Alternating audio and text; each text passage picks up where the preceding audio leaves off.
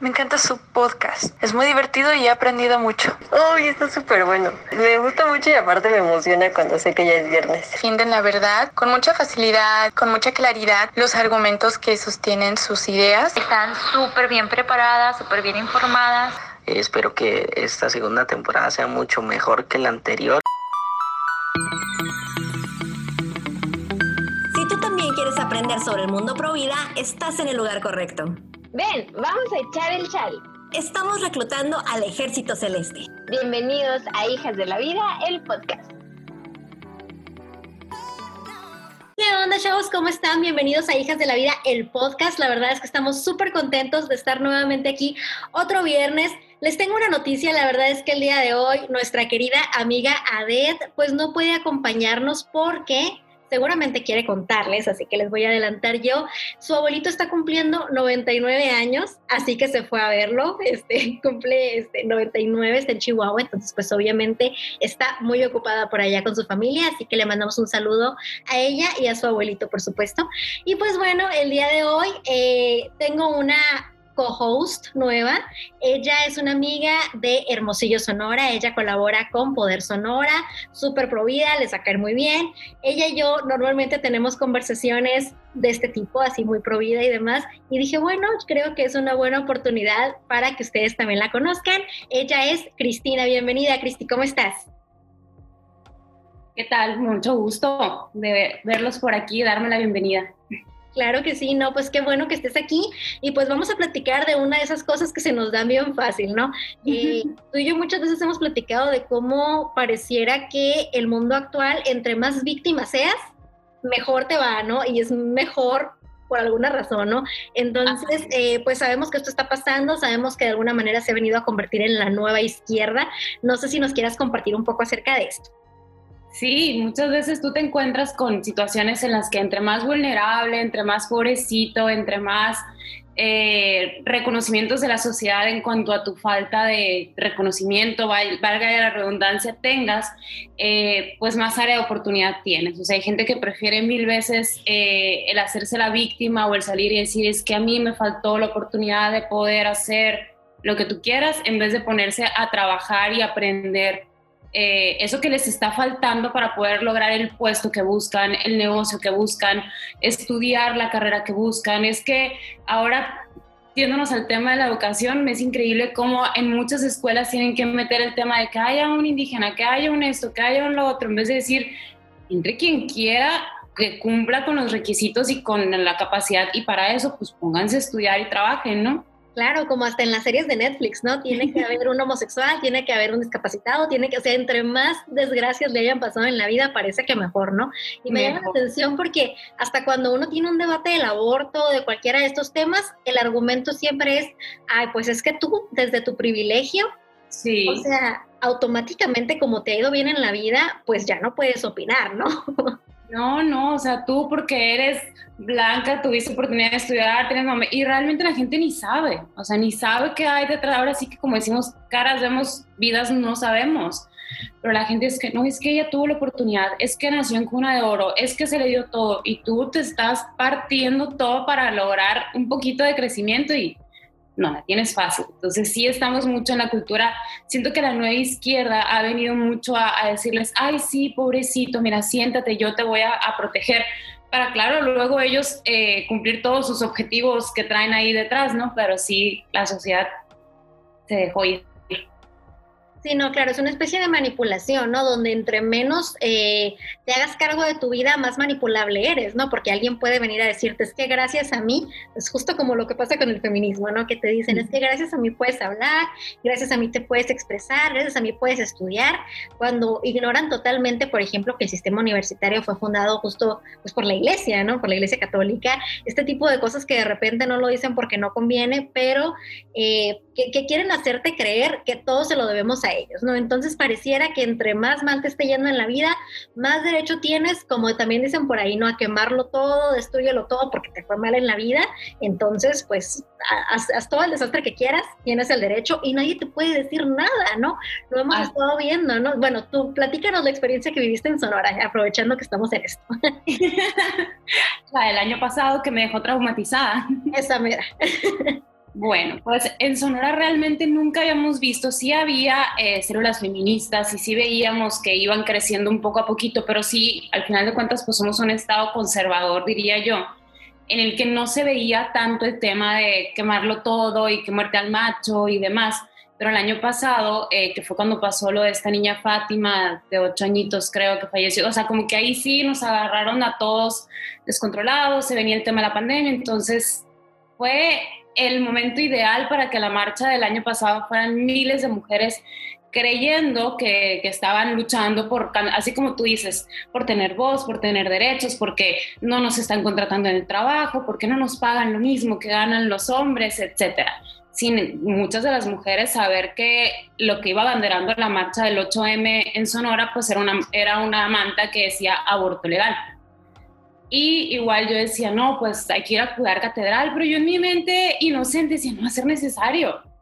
Hasta que a la hora de la hora, pues sí fue necesario defender la catedral, que fue la primera vez y última, espero con el favor de Dios, que atacan la catedral aquí en Hermosillo, Sonora. Entonces, igual lo mismo que vemos en otras ciudades, pintas, intentan entrar, nosotros adentro con bancas, y ahí fue donde yo dije, es la única vez en mi vida que yo me he sentido víctima, así como dicen ellas, pero de manos de mujeres, pues de manos de mujeres que me deberían de estar representando, pero como yo la tengo fácil, ante ellas yo tengo estudios y tengo toda la, lo que cualquier otra mujer no puede acceder, pues entonces dicen, no, tú, tú no cuentas, a ti no te defendemos. Una privilegiada, ¿no? Así es, o sea, amalaya, como diríamos por acá. Totalmente, ¿no? Y realmente es una, una, vergüenza, ¿no? La verdad es que a mí me hace sentir como que nos quisieran hacer ver como que somos unas inútiles, porque, no sé, no pienso, por ejemplo, también en toda esta onda que han estado exigiendo de las cuotas de género y demás, y me pongo a pensar, a ver, ¿qué de verdad no tenemos la capacidad para ganarnos los puestos, para de verdad llegar hasta ahí por nuestra capacidad? Por supuesto que podemos, ¿no? Entonces, ¿por qué exigir esto?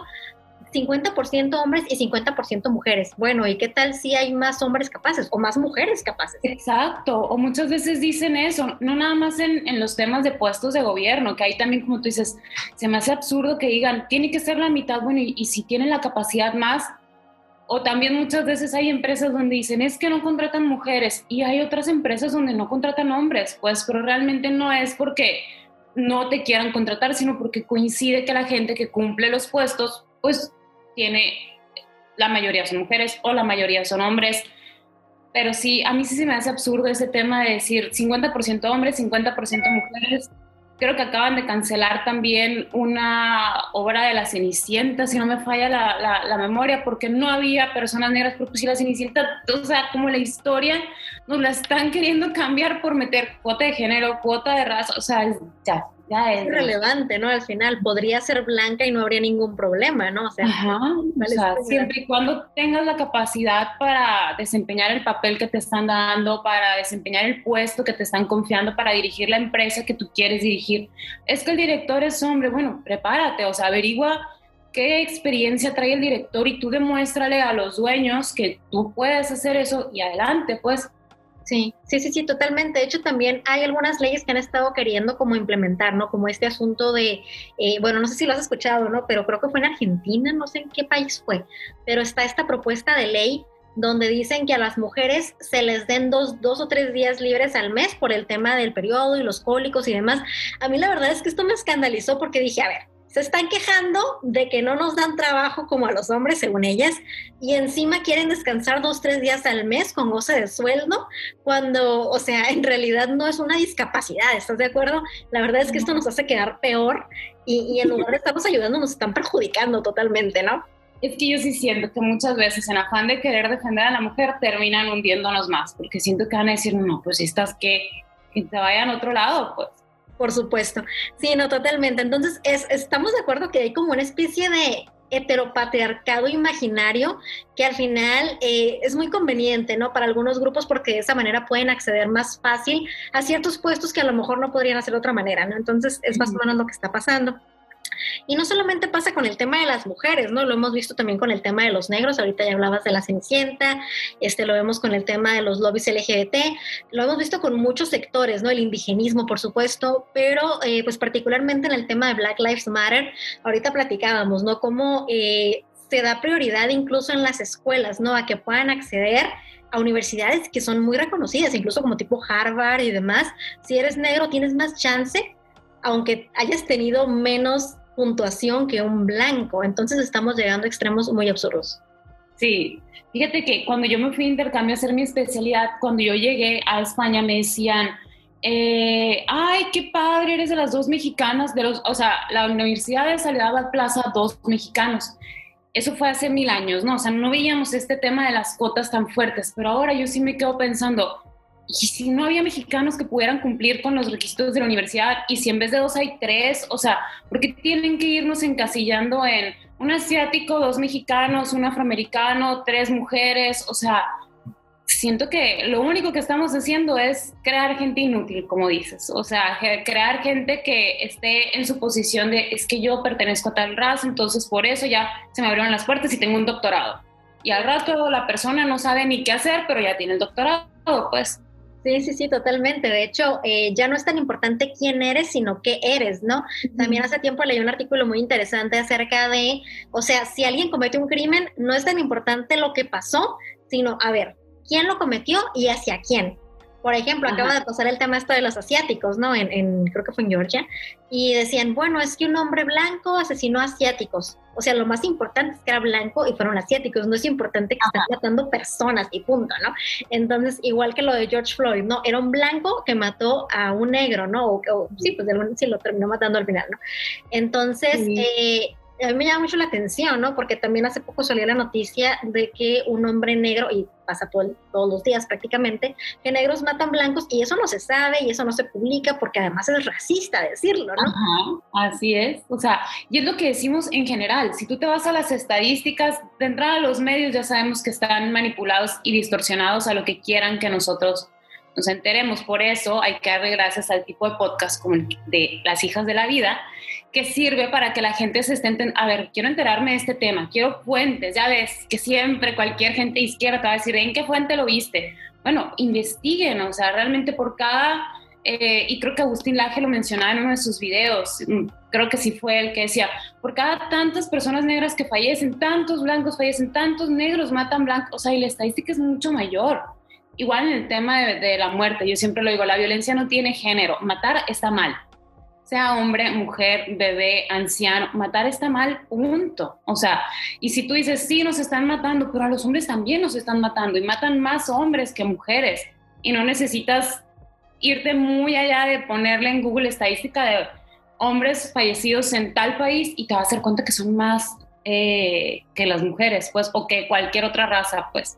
Claro, es que aquí entra también de nuevamente el tema de la victimización. No es que me matas porque soy mujer, eso para empezar sabemos que es un absurdo, no, no nos matan por ser mujeres, ¿no? Este, hay hombres que matan a su mujer, a su, pareja por celos o por algún, estar bajo la influencia de drogas o por estar borrachos o por estar, este, etcétera, ¿no? Desórdenes mentales. Igual que también hay mujeres que hacen esto, ¿no? También matan al novio por celos, etcétera, pero pues eso como que no se le da tanta publicidad porque no apoya al movimiento feminista, ¿no? Que actualmente tiene muchísimo poder.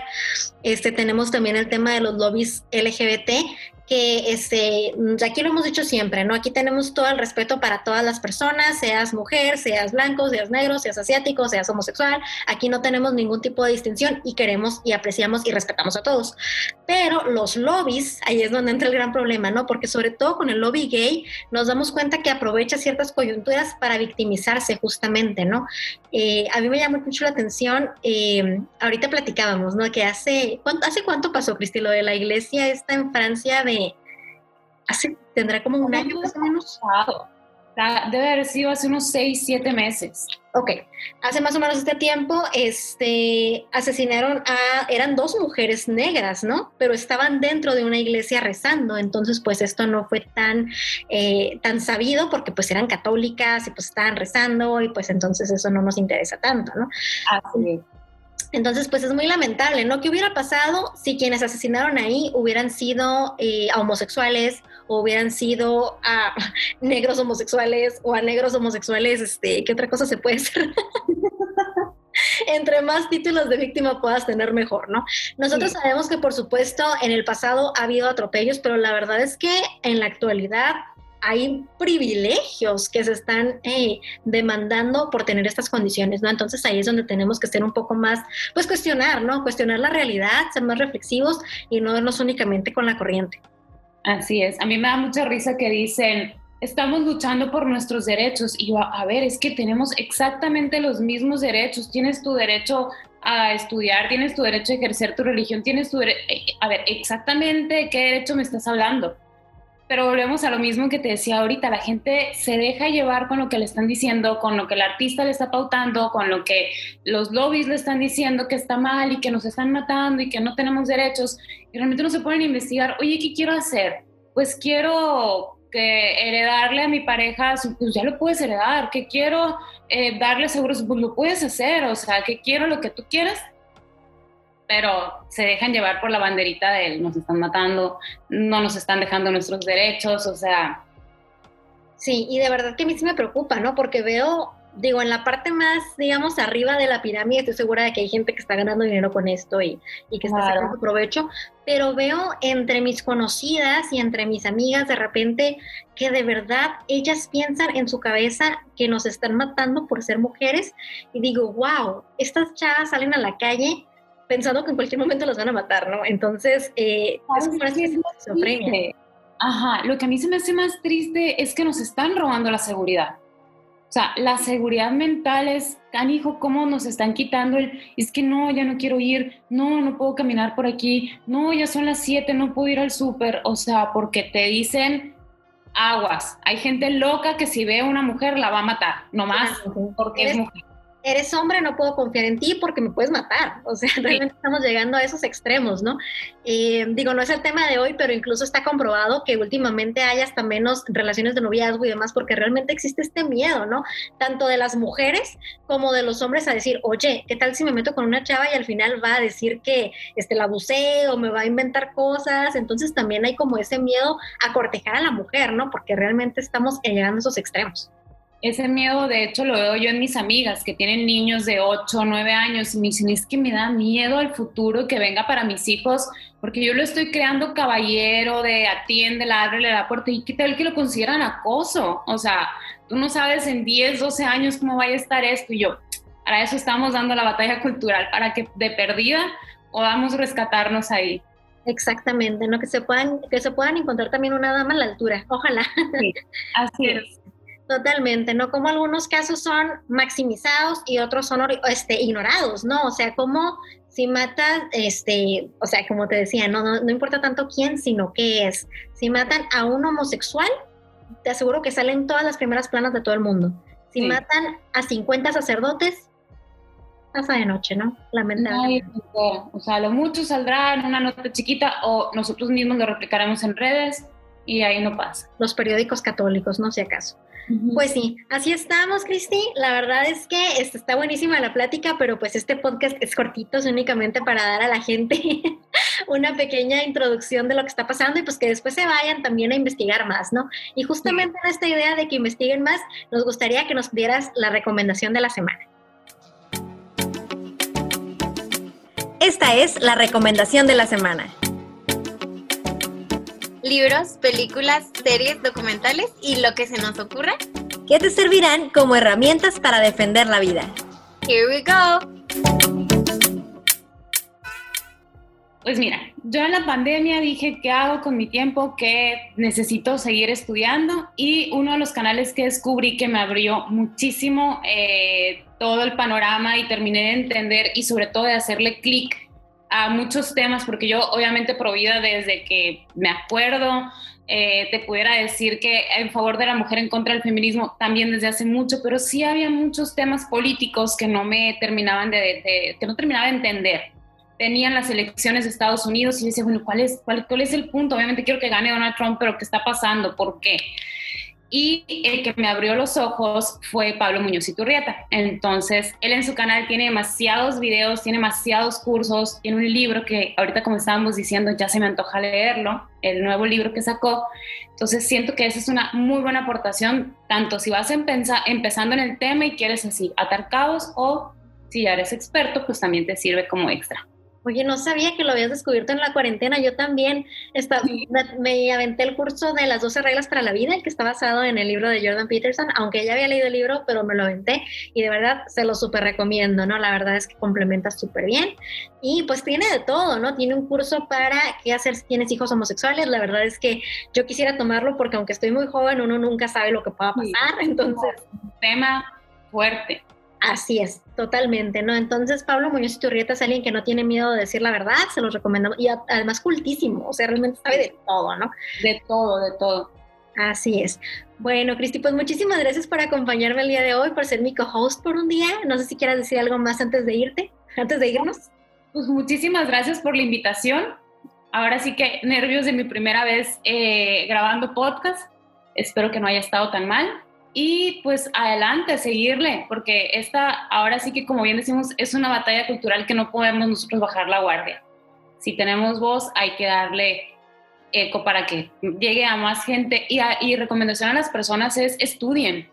O sea, de verdad, YouTube, Google, libros, o sea, vean la fuente, oye, que salió esto en CNN, híjola, por Dios, pues, o sea, tú ya tienes que tener como ese criterio de decir, no, pues no te creo o sí te creo. Entonces, Así todo es investigación. Completamente de acuerdo. Pues qué buena estuvo la plática. La verdad es que no la sentí para nada eh, difícil. Es como siempre platicamos, así que lo sentí como si Sí. estuviéramos mandándonos audios como todos los días. Más, un poquito más nerviosa yo, pero pues Pero no se notó. Buenísimo. Bueno, pues nada, chavos, muchísimas gracias por acompañarnos, muchas gracias por estar aquí un viernes más. Los invitamos, como siempre, pues a que seguir investigando, a seguirse formando y pues nos vemos la próxima semana. Bye bye. Bye. Gracias por ser parte de la cultura de la vida. Si te gustó este capítulo, recomiéndaselo a alguien. Y recuerda seguirnos en redes sociales. En Facebook, únete al grupo Comunidad Hijas de la Vida. Y en Instagram estamos como Hijas de la Vida, el podcast.